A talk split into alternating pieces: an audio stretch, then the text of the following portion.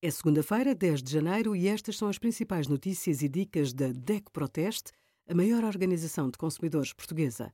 Hoje, em DECO.proteste.pt, sugerimos o prazo para validar faturas pendentes no portal e-fatura termina a 25 de fevereiro, como escolher o melhor monitor para teletrabalho e as alternativas aos depósitos bancários da nossa campanha Poupança a Render. Na utilização da internet existem muitas vantagens, mas também vários perigos escondidos. Há mitos e verdades sobre segurança online que deve conhecer. Pagar para recuperar fecheiros encriptados, por exemplo, é uma má ideia. Se for alvo do chamado ransomware, não ceda ao pedido para pagar um resgate, pois não é garantido que recupere os fecheiros após o pagamento. Para maior segurança online, proteja sempre o endereço de e-mail com uma password forte, não dê acesso ao computador a desconhecidos e nunca clique em links ou anexos de uma mensagem suspeita.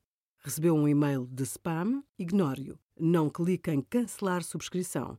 Se comprou um computador ou um telemóvel novo, instale o antivírus e faça atualizações regulares das aplicações. Obrigada por acompanhar a DECO Proteste a contribuir para consumidores mais informados, participativos e exigentes. Visite o nosso site em deco.proteste.pt.